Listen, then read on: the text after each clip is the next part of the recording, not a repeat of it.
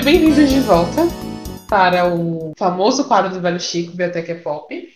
Famoso entre cinéfilos, sobre séries, filmes. Na verdade, a nossa discussão de hoje é voltada para um livro, tá bem literária. É... Não sei né, se a maioria dos ouvintes, por acaso, já contato com essa obra, mas ela é muito famosa. Hoje, aqui para discutir o livro, estão comigo o Lucas e o David, né, meninos? Se apresentem. Digam olá para os ouvintes. Olá, pessoal. Aqui é o Lucas novamente. É um grande prazer estar de novo com... participando desse programa.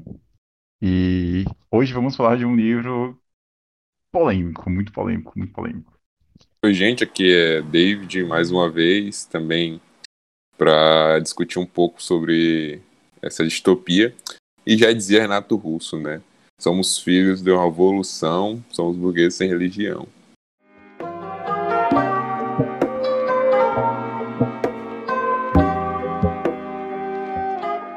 Científica, né? Considerada uma das três grandes distopias literárias do século XX, junto a 1984, de George Orwell, e Fahrenheit 451, de Ray Bradbury, em 1932. Ele é considerado o quinto melhor romance de língua inglesa do século XX pela Modern Library e um dos 100 melhores romances de todos os tempos pela BBC. É, esse romance ele se passa em Londres no ano de 2540 e antecipa desenvolvimentos em tecnologia reprodutiva, hipnopedia, que claro nós vamos é, dar o significado para vocês ao longo do, do programa, é, manipulação psicológica e condicionamento clássico, que se combinam para mudar profundamente a sociedade. Então, assim, é um livro com muitos termos assim viajados, é uma história viajada. É, acho que o Lucas pode descrever melhor o que, é que ele achou do livro, né, Lucas? Muita viagem. É um livro assim, ele, ele realmente é à frente do seu tempo. É um livro que foi escrito em 32 e ele trata de assuntos como trata de ação de, de edição gênica, de esse condicionamento que, que é feito na sociedade, desde a infância. É, e assim, outros conceitos que ele traz, como a, a toda a revolução social que foi, que foi proposta pelo Estado, uh, de gosto questionável, essa, toda essa, essa, outra, essa outra parte, a parte mais filosófica, assim. Mas é um livro muito bom.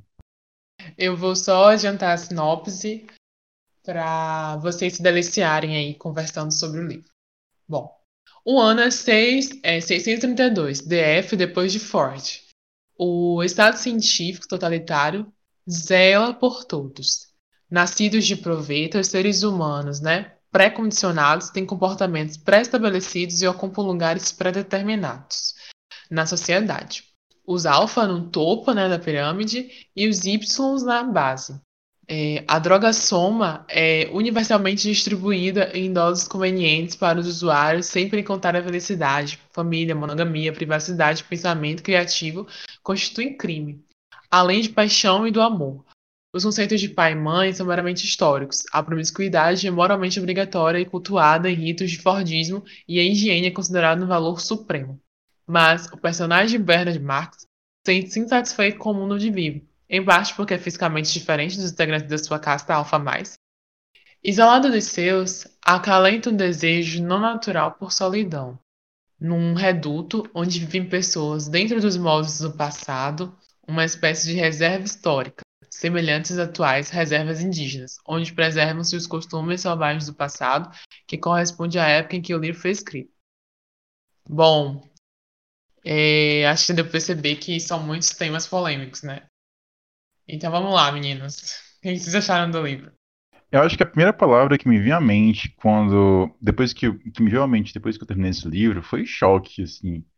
Eu não esperava que o livro fosse tratar. Um livro assim tão antigo fosse tratar de assuntos tão presentes e tão polêmicos que se a gente quiser aqui ficar falando dos, dos mais diversos conceitos que ele aborda, vamos passar a noite toda falando e a gente termina. Mas uh, foi um choque mesmo, sim. E eu fiquei surpreso porque ele traz uns conceitos científicos que nem existiam na época, eles vieram a ser conhecidos só depois, sido retratados e nomeados também, questão da bioética, questão do, da hipnopedia que usa para condicionar a população. E é um, foi muito inteligente, foi um livro muito à frente do seu tempo, de fato. Não, com certeza. Para mim, a, a, primeira palavra, a primeira coisa que veio à cabeça foi que viagem, cara. Aldo está viajando muito.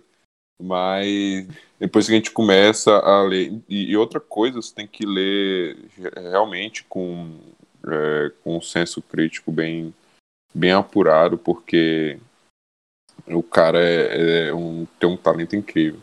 Mas é, é uma distopia incrível. Eu não sou, eu confesso que não sou fã da, do gênero romance, né, distopia, mas foi com certeza um dos melhores livros que eu já vi da, da categoria.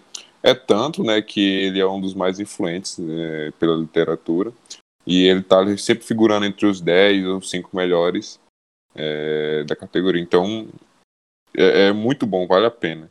E ele serve de referência também para todos os livros, para uma parte dos livros que, de distopia que vieram nesse nosso, nosso século agora, no, nesses últimos 30 anos, ele é uma das referências principais.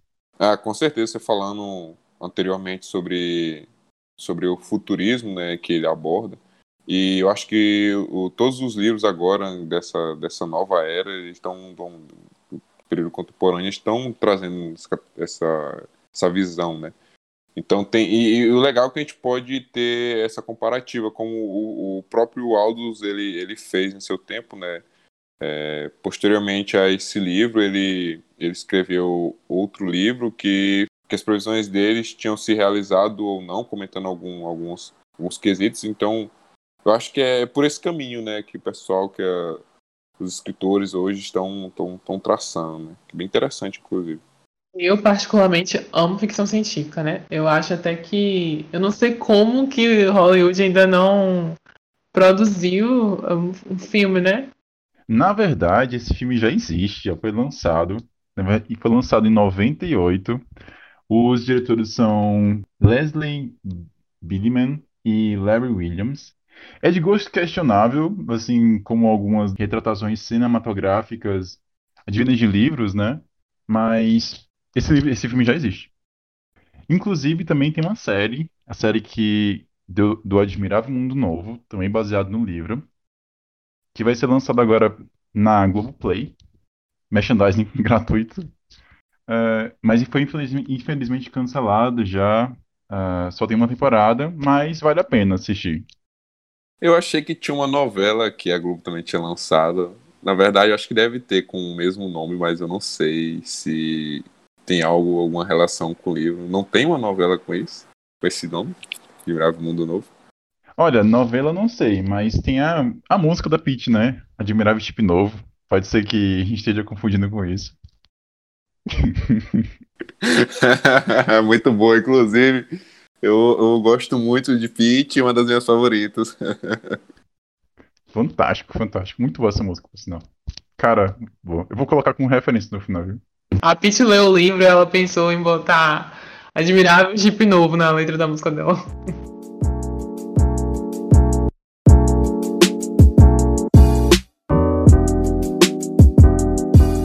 Ah, então, é, partindo já para o conteúdo em si do livro, é, eu acho que primeira coisa que a gente, quando a gente lê, a gente se depara é com realmente essa, essa visão futurista, a gente já vê esses traços futuristas, fica bem claro, principalmente pela, pelas terminologias, né?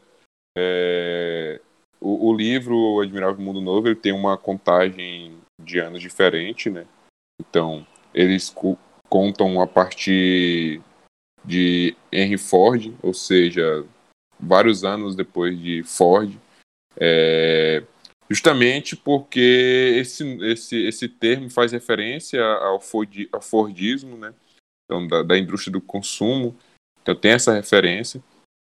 É, e além já começa falando de, de um pouco de ficção, de traços científicos, como a problemática da, da clonagem, E aí é, já, a gente já leva esse impacto de cara, né? E aí, como falei, narra justamente essa história de uma sociedade futurista, né?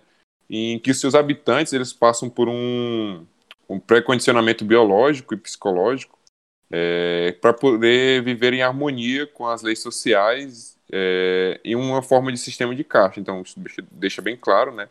É um sistema de caixa que está que tá sendo retratado.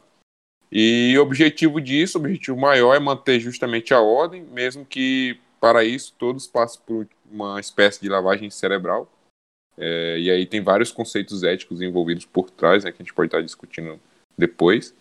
É, porque, segundo o governo autoritário, é, dessa forma eliminaria qualquer senso de individualidade ou de consciência crítica sobre a realidade. Né?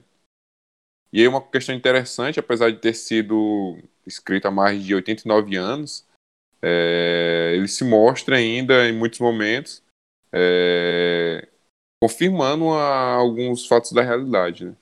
da atualidade. Se as pessoas não têm senso crítico, elas não pensam e não questionam, e assim, elas não geram revoluções e por isso se mantém a paz na sociedade. Sobre a questão do Ford, relata também a questão da produção em série do Fordismo, porque os conceitos de família nessa sociedade distópica, eles foram abolidos. Não se pode, não se existe pai e mãe. Você dizer que alguém é seu pai e sua mãe é como se fosse como se você estivesse xingando alguém. Assim, é uma, um termo extremamente ofensivo. As pessoas, elas realmente é um tabu você falar sobre isso. E todas as crianças, elas são produzidas em centros de incubação e de condicionamento. Existem sete espalhados pelo mundo e a história se passa em Londres, aos redores do centro de incuba deste centro de incubação, e é nesse centro de incubação em que os bebês são produzidos in vitro. Existe a fertilização, existe a alimentação desses bebês em proveta, realmente bebês de proveta, e é, é lá também onde as castas são feitas, são produzidas. Desde o seu embrião, as castas elas são uh, estimuladas ou desestimuladas intelectualmente para que elas possam se adequar melhor às suas castas e assim viverem felizes. Que livro foi escrito, não se existia a tecnologia do DNA recombinante. Então, como é que o autor traz? Ele traz que essas os seres de castas inferiores, eles têm privação de oxigênio e privação de nutrientes, e assim esses, embri esses embriões vão se, se desenvolver menos, gerando seres de castas inferiores.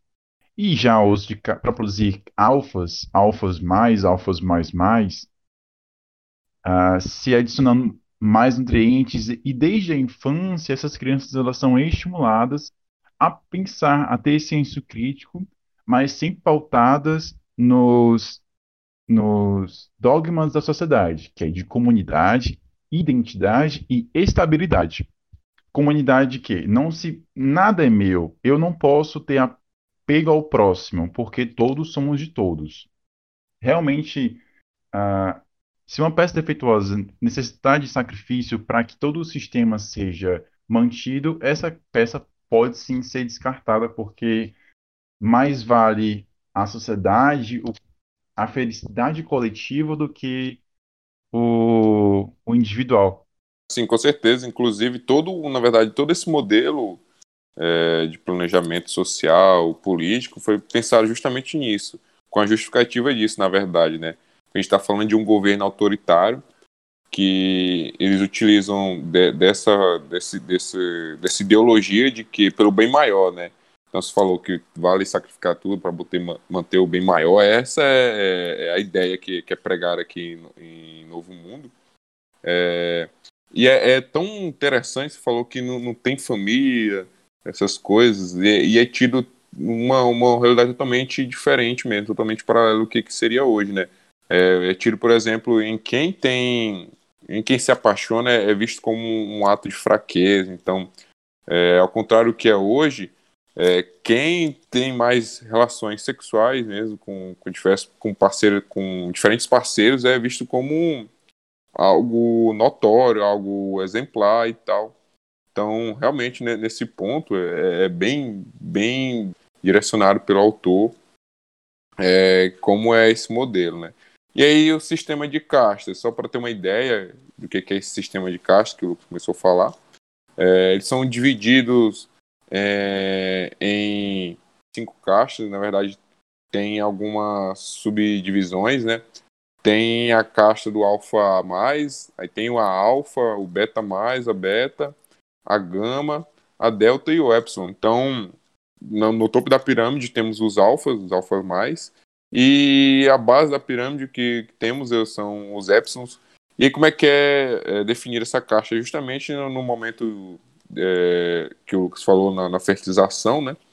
É, desenvolvimento, o que, que seria hoje da desenvolvimento in vitro, mas aí ele não, ele não usa esse, esse termo, agora eu, eu, não lembro se o, se o Lucas lembrar, depois ele pode falar aí o, o, o, qual o termo que ele utiliza, mas é justamente pelo acaso, é a aleatoriedade que vai definir se eu ou o Lucas ou a Karen que nascesse em Admirável Mundo Novo é, pertenceria a tal caixa, seria completamente aleatório, né?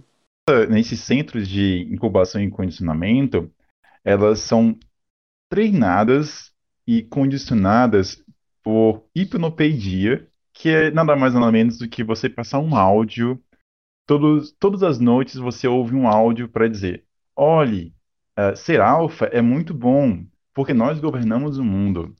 E não queira ser um beta ou não queira ser um, um epsilon. Esses, uh, esses burros que não fazem nada, eles que eles não sabem o que é ser inteligente. Uh, mas já para os epsilons, eles, nossa, é tão bom ser epsilon. Porque os alfas, nossa, os alfas trabalham demais. Então eles são condicionados para serem felizes com o que eles são. E se alguma coisa der errada, sempre existe uma, uma droga, que no caso é a soma, que traz todos os benefícios de uma que as drogas têm para vocês de escape da sociedade, por, como por exemplo o álcool de escape, mas eles não trazem os malefícios, por que no caso é a dependência ou a ressaca. Oh. É super legal você falar da soma, que é tido como uma droga utópica numa cidade distópica seria assim, é, que se aproxima muito mesmo do que, que a gente pode chegar futuramente, é, ou que a gente já tem, né? É, é, o livro, apesar de, de, de, de, conter alguns vários fatos científicos, ele não dá detalhes sobre o que seria essa droga, mas sobre os demais pontos científicos é incrível. E aí, essa para ter uma ideia, é, o Aldous Huxley ele conseguiu descrever muito bem em seu livro é, sobre o que, que, seria hoje os bebês in vitro, né? É, eles, quando ele escreveu, era um ano de 1932. Isso para ter uma ideia, a estrutura do DNA, é, a, a alfa só foi descoberto quase 11 anos depois por Watson e pela Rosalind, na verdade, né? É, e mesmo assim ele teve uma precisão incrível. Então, é, é, nesse ponto, apesar de ser um romance, ele, ele, traz muita característica científica que, que não deixa a desejar. Né? É, o livro realmente é bastante interessante, né? Tem muitos conceitos assim que não não eram, como posso dizer assim, discutidos né, naquele tempo. De fato, o autor ele está à frente do, da sua época, né? Esteve à frente de sua época eu fico pensando ele e muitos outros, né? Se a gente fosse trazer aqui exemplos de é, exemplos literários, né, de histórias que estão à frente do tempo, a gente, nossa, ia virar a noite aqui, porque são tantos, tantos exemplos e temas muito polêmicos, né, hoje em dia. A gente vai abordar mais à frente, mas muita coisa que é vista no livro, né, e que é feita assim encarada de forma natural, né, como se não tivesse nenhum problema, na realidade, na sociedade que nós vivemos, não é permitido, né? Então a gente vai trazer também no final alguns conceitos que é, remetem ao que acontece no livro e que a gente sabe que não é bem assim que funciona, né? Mas vamos lá, vamos continuar a discussão que tá muito boa. A gente já falou várias vezes que ele realmente foi muito à frente do seu tempo. Uh, e o personagem principal do livro é o Bernard, Bernard Max. E ele é coordenador do, da sessão de condicionamento. Ele que faz as frases para que, que vai formar as crianças, ele vai sempre falando durante o livro quantas vezes uh, uma expressão cotidiana da sociedade, sabe aqueles, aqueles bordões, aqueles jargões que todo mundo fala? Uh, quantas vezes aquele jargão foi repetido pela para aquela criança, para aquela pessoa durante a infância. E, e, ele, por ele, ele ser uma das pessoas que constrói esse sistema, ele começa a, se questionar sobre o sistema. Ele gosta da solidão numa sociedade onde estar sozinho é tido como uh, impróprio. E ele gosta de ter momentos com ele, e nesses momentos ele começa a pensar, refletir, questionar por que, que as pessoas fazem muitas coisas. Por exemplo, ele queria poder terminar um encontro com a pessoa sem que seja na cama. Ele queria ter um, terminar um encontro com a pessoa conversando com a pessoa. Mas nessa sociedade onde o, o sexo é tido como o, o ápice da felicidade, é assim sempre que termina. Esse condicionamento é feito por meio da hipnopedia. E o que é hipnopedia? Ah, é você escutar alguma coisa, é tipo estudar enquanto estiver dormindo. Antes se achava que a gente podia ah, absorver o conhecimento enquanto a gente dormia. Por exemplo, vocês já ouviram aquele desenho do. Você assistiu Dexter? Dexter tem um episódio em que, que ele tem uma prova de francês no dia seguinte. E, nossa, não estudei nada. Aí eu já sei, eu vou colocar aqui, o, gravei toda a matéria da prova, coloquei aqui no CD e vou ficar ouvindo durante a noite. Só que o CD ele trava. Ele trava e fica falando só uma, uma palavra. Eu não vou lembrar a palavra. Fica falando somente uma palavra e essa palavra fica no subconsciente do cara, do Dexter, e ele vai se, ele só sabe falar aquela palavra em, em francês. E é engraçado porque ele ganha prêmios internacionais porque ele sabe falar essa palavra muito bem. Mas é, é parte da é engraçado, a parte engraçada da história. Só que segue esse conceito de que a gente pode absorver conhecimento enquanto estiver dormindo. E cientificamente falando, só que saiu um artigo na Nature em 2018, Nature, revista super hiper mega master plaster que meu sonho é publicar uma vez, um dia nessa revista. Sair na capa da Nature ia ser um, um sonho da minha vida. Mas seguindo, seguindo o fluxo.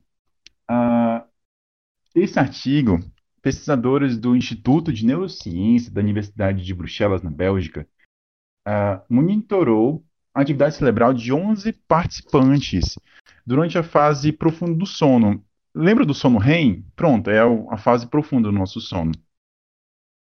E, eles analisaram, compararam se ocorre alguma alteração nas frequências das ondas cerebrais desses pacientes enquanto, eram, enquanto eles eram estimulados por sons, né? Alguns sons de que algum conhecimento, realmente uma frase. Aí essa frase a de física era passada por essas pessoas, para esses, para essas, para esses participantes e se analisava a a diferença observada entre as pessoas acordadas estudando uh, esse conhecimento e elas dormindo no sono profundo e ouvindo esse conhecimento.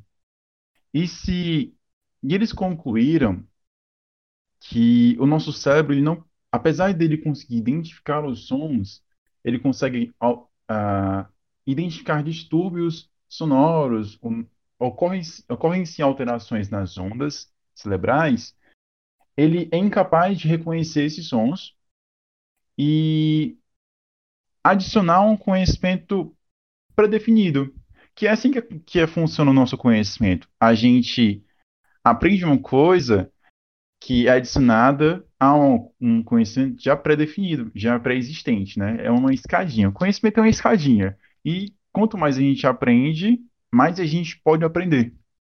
E se percebeu que não, o, o sono. Re... Não, a hipnopedia ela não pode ser utilizada para que a gente possa aprender conhecimento durante o sono, porque seria muito bom, né? Tipo, nossa, eu tenho uma prova amanhã e vou colocar um, o conhecimento da gravação da prova aqui para poder aprender, né? Eu tenho amigos que fizeram já que faziam isso numa época, mas não nunca testei não para poder ver se funcionava. Sempre achei que atrapalhava o meu sono. É, eu tenho um a dizer que Dexter você me iludiu muito. Eu estava preparado para colocar aqui é, os vídeos de inglês para poder ter essa experiência. Viu?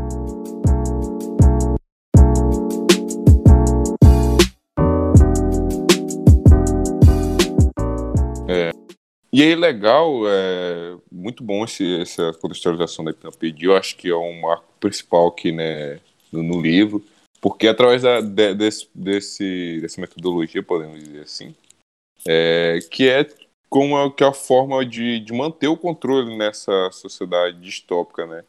Do, do admirável mundo novo. Porque sempre não pedia nada não iria funcionar, né? Não iria ter sistema de caixas e não poderia ter essa, esse bem maior é, que eles pregam, né?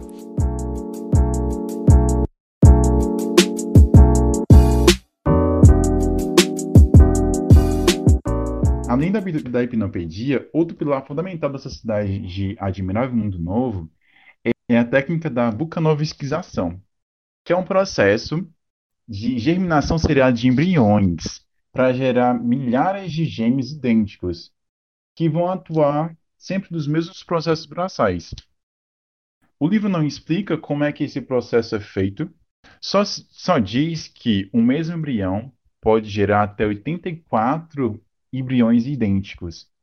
A perda de algumas funções intelectuais, né, esses, esses embriões eles vão ter alguns, alguns defeitos intelectuais, além dos processos hormonais e alimentícios de oxigenação que eles são submetidos para que eles sejam inte intelectualmente inferiores, imagine é, eu ter gêmeos idênticos que vão fazer sempre a mesma função, eu não vou precisar me preocupar com variações, com variabilidade genética, pensando assim, né? Trazendo mais para conceitos, conceitos atuais. Não vou precisar me preocupar com a variabilidade genética. Eu sei que a mesma condição pode ser ideal para aquele, para aquelas, todas aquelas, aquela mesma condição. Aquele treinamento que funciona para um vai funcionar para o outro. Por exemplo, se eu quero que as pessoas trabalham em fábricas de produção de ferro. Eu vou treinar todas aquelas pessoas da mesma forma e todas vão atuar da mesma forma, porque eles são todos gêmeos idênticos. E pode parecer pouco, mas é fundamental para impedir o aparecimento de revoluções, de questionamentos e mas assim, Claro que isso não é certo, né? Ninguém vai poder, ninguém pode fazer uma coisa dessa. Uh, hoje em dia a gente tem muitos marcos de bioética pelas, na sociedade, na comunidade científica que impedem que você faça alguma coisa do tipo. A gente teve até uma polêmica no, na comunidade científica que impeçam que a gente faça alguma coisa do tipo.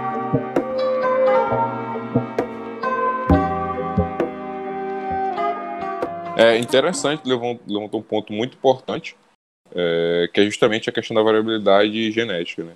Então, em termos realísticos, aqui colocando nossa realidade, se você tem a perca de variabilidade genética, é, logo irá levar ao decréscimo da população, porque ficaríamos suscetíveis à erradicação da população, né, um decréscimo, então seria mais fácil um, um tipo de vírus, um tipo de doença que afeta uma pessoa por elas, por, a, por as demais serem é, idênticas a ela, então também sofreria com isso, né?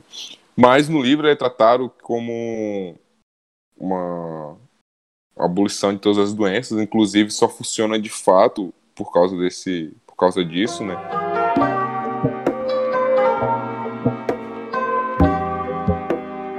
Bom, e é, já estamos finalizando né, o programa, mas assim, uma outra, outras duas, é, outros dois termos, na verdade, né, que vale a pena ser discutido para quem lê, né, não ficar achando que além de viajado, né, tudo que é, que é feito ali é possível devido a, ao fato de que a gente tem ferramentas, né, hoje capazes de é, desenvolver técnicas no livro que são abordadas, sim, nós temos, como a questão dos bebês de proveta, né, por exemplo, e da modificação genética, mas é, na área das ciências, né, na área da biologia, é, é bom lembrar que tudo é feito com ordem, né? Não é feito à torta direita. A gente até já tratou disso em um outro episódio do Biblioteca Pop, que valeu a pena mencionar essa questão, que foi sobre a série Biohackers. É, e, é, novamente trazendo esse conceito, a bioética ela é totalmente desviada na história do Admirável Mundo Novo, né? Não existe, mas aqui no mundo real ela existe e é, na verdade, aplicação da ética, né? Só que de forma orientada para ciências da vida. Então, tudo que é feito na área das ciências, desde é, experimentação e ensaios, né?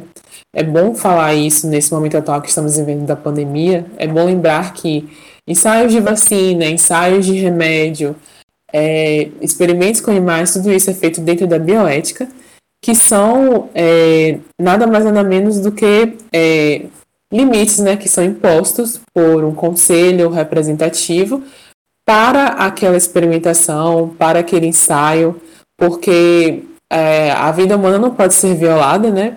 De, dessa maneira, sem respeito à vida, como é representada no Admirável Mundo Novo e na própria série que a gente já falou anteriormente. E é, é um termo assim que é muito difundido hoje em dia. É, a gente tem exemplos recentes de violação da bioética no mundo da ciência, né? Para quem não lembra, o, o chinês lá que é, fez a edição higiênica dos bebês que né, poderiam nascer com HIV. Então, é bom lembrar, né, para quem está ouvindo, que é, tudo é feito com ordem, que existem leis regendo as ciências e a importância delas, né, para manter o respeito à vida, seja ela humana, né, ou animal também, que a gente sabe que os animais, né, são experimentados. É, e é isso. É, apesar de ser, nossa, incrível, é, tudo tem limite, é, tudo é feito desse, dentro desse limite e a bioética ela tem essa função de estabelecer esse limite. Não sei se os meninos querem comentar alguma coisa. Quando, você, quando a gente trata de bioética, a gente, a gente tem sempre que pensar na questão do indivíduo e aquele indivíduo ele gostaria de, de ter sido editado porque quando você é um embrião, você não tem consciência, você não tem direito de voz, né? Porque você é só um embrião. Mas depois que você vira adulto, você começa, você tem o direito de questionar e de aceitar o que você quer e o que você não quer. E um dos pontos principais, quando a gente trata de edição higiênica, é que aquela pessoa não teve o direito de escolha de saber se ela gostaria ou não de ter sido editada. Pode ser uma coisa, uma besteira, para quem fala, para quem ouve, né? Mas para quem vive, é um questionamento importante. Por exemplo, as crianças que nascem com doenças, a vida delas foi mudada totalmente porque alguém teve uma ideia absurda de editar o genoma delas. Qual o direito dessa pessoa de mudar a vida de alguém? Desde, desde sempre, desde que a gente passou a ter esse poder de desvendar o, o material genético humano, é, que essas polêmicas foram postas em prática, né?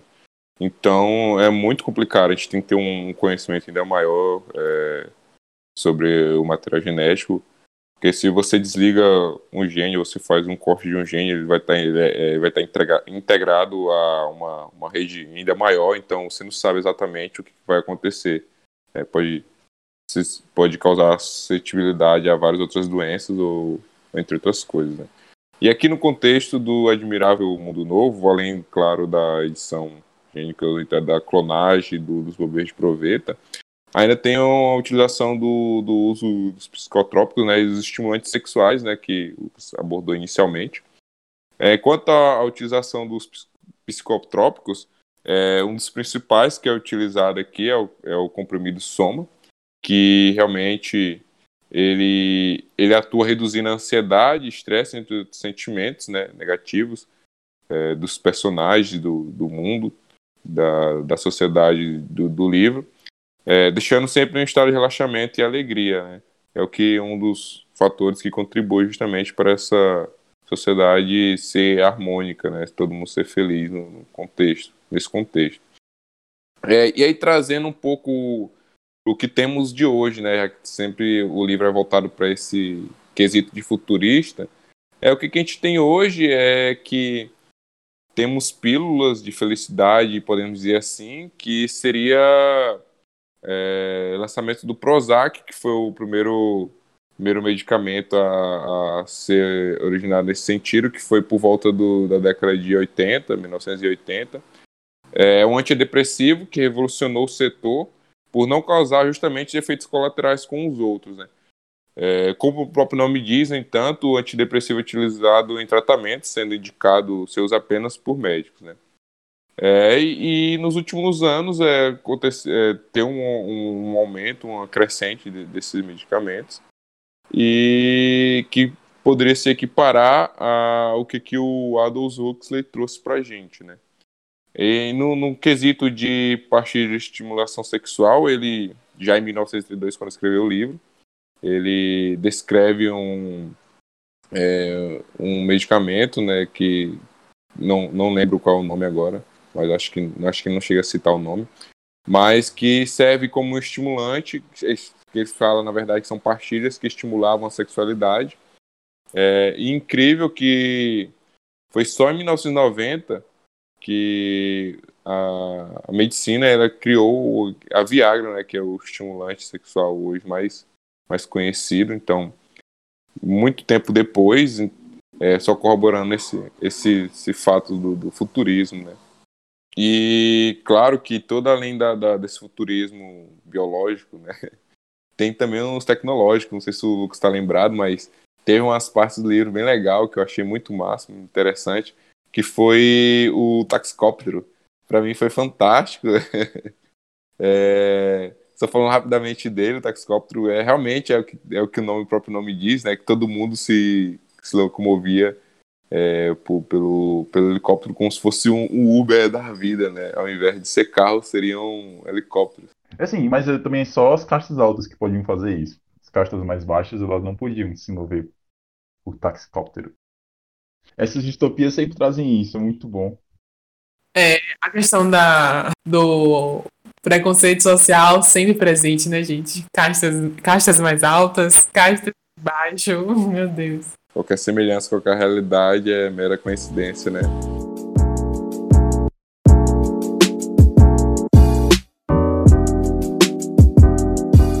De fato, o autor, ele praticamente preveu, né, o futuro. Ele trouxe um monte de ideia que hoje virou realidade. Mas, novamente, é, precisa. É, são, assim, conceitos e, e temas que a gente tem que estudar com cuidado, né?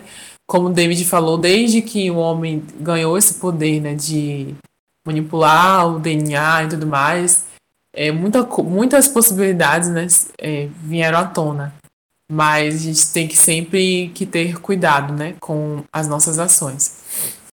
O Huxley era tão fera, era tão futurista, que logo no final do século XIX, quando surgiu é, os primeiros cinemas, é, ele previu que seria possível na sua obra, né, seria possível que o cinema evoluísse para o que a gente chama hoje de cinema 4DX, né, que ele coloca como cinema sensível no livro que é o quê? Que onde os personagens, nesses momentos de lazeres, eles, ao irem ao cinema, eles poderiam sentir as emoções é, dos atores e toda a ação.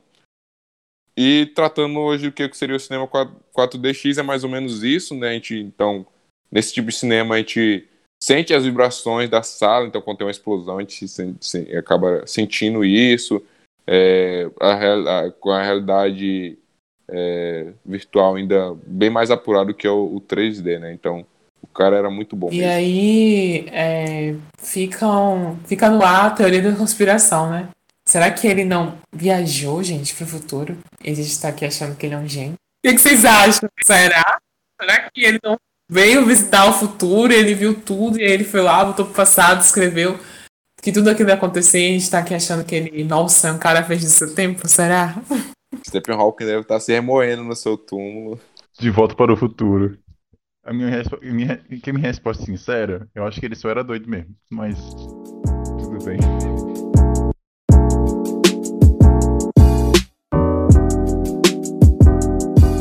É, já estamos chegando ao final. E aí eu vou só dar a deixa, né, pro, pro Lucas contar, assim, um pouquinho de como que essa história, ela meio que começa, com melhor, de como que esse império, né, do, do Admirável Mundo Novo começa a desmoronar. Vai lá, Lucas. Isso. E depois que um desses selvagens vai lá pro, vai pro mundo atual, que é a sociedade, o mundo, o mundo civilizado que eles contam, é que muitas, muitas pessoas começam a se corromper pelos padrões da sociedade atual e é que começam as confusões. É quando as confusões começam a acontecer e e o livro começa a ficar um pouco mais emocionante. Porém, preciso confessar que o final não me agradou direito. Eu fiquei um pouco decepcionado com o final. Pensei que fosse ser melhor. Acho que foi, foi uma loucura. O final foi realmente uma loucura. Assim, eu não entendi direito o final, porque é uma loucura.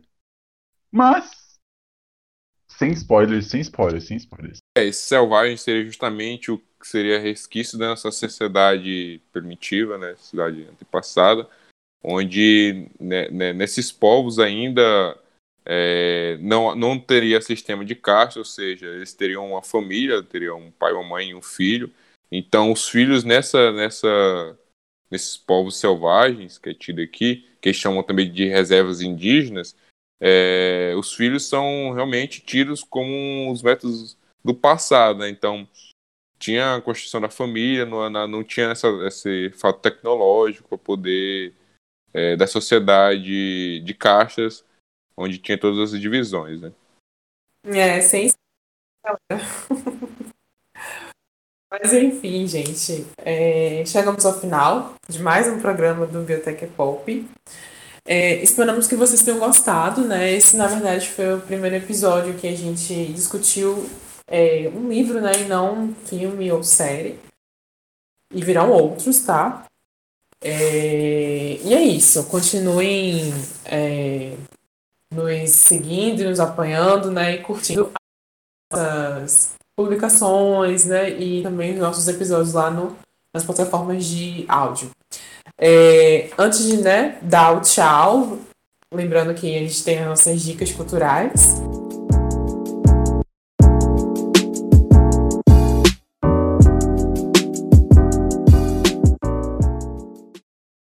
A minha dica de hoje vai ser uma série. É Modern Love o nome. É, super recomendo, tem no Amazon Prime. E ela, na verdade, não é uma história assim. Não é uma série que você tem, né? Episódios contínuos. Na verdade, cada episódio é uma história. E é super legal, é bem. São histórias bem atuais.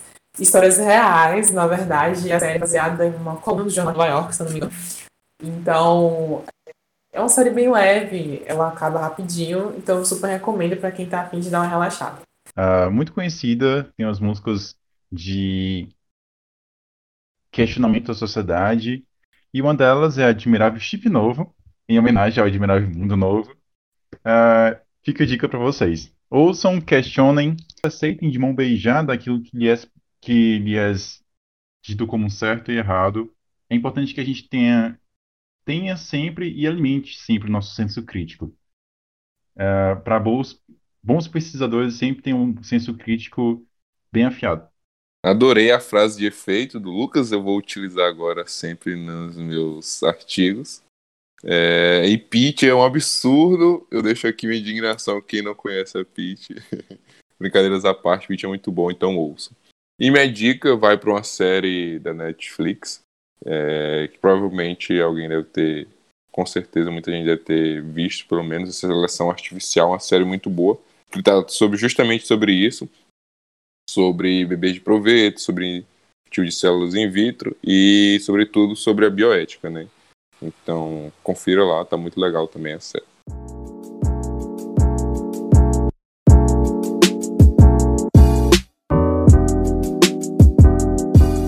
Bom, galera, é isso.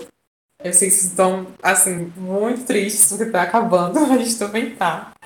Mas em breve estaremos de volta.